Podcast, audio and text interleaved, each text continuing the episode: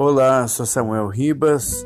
Quero compartilhar com você o nosso último episódio do ano do meu podcast. Melhor na fornalha. Não lançamos nós dentro do fogo três homens atados? Responderam e disseram ao rei: É verdade, ó rei. Respondeu dizendo: Eu, porém, vejo quatro homens soltos que andam passeando dentro do fogo, sem sofrer nenhum dano. E o aspecto do quarto é semelhante ao Filho de Deus. Isso aqui está em Daniel 3, no 24 e o 25. As opções da vida geralmente fazem o nosso cardápio. Nem sempre o que nos parece temível é a pior opção. Na verdade, tudo depende de quem você é e como reage diante das adversidades. Os inimigos dos judeus, em suas tramas para impedi-los de avançar, preparam um meio para que os judeus que eram uniteístas não pudessem ter um meio de convivência pacífica.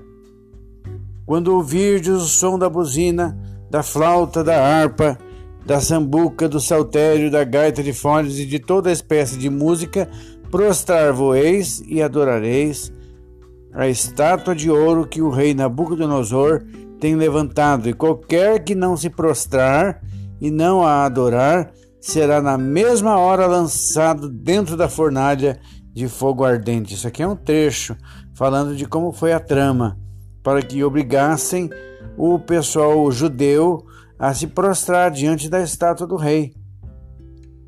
E como planejaram, aconteceu. Não se prostraram diante da estátua e imediatamente foram levados ao rei, que os condenou à fornalha. Em sua ira, mandou que aquecessem sete vezes mais, como se uma não fosse o suficiente para matar a pessoa. De tal forma que os homens que levaram os três judeus presos foram queimados e morreram. Dentro da fornalha, os três, os três condenados encontraram alguém com quem valeria a pena estar.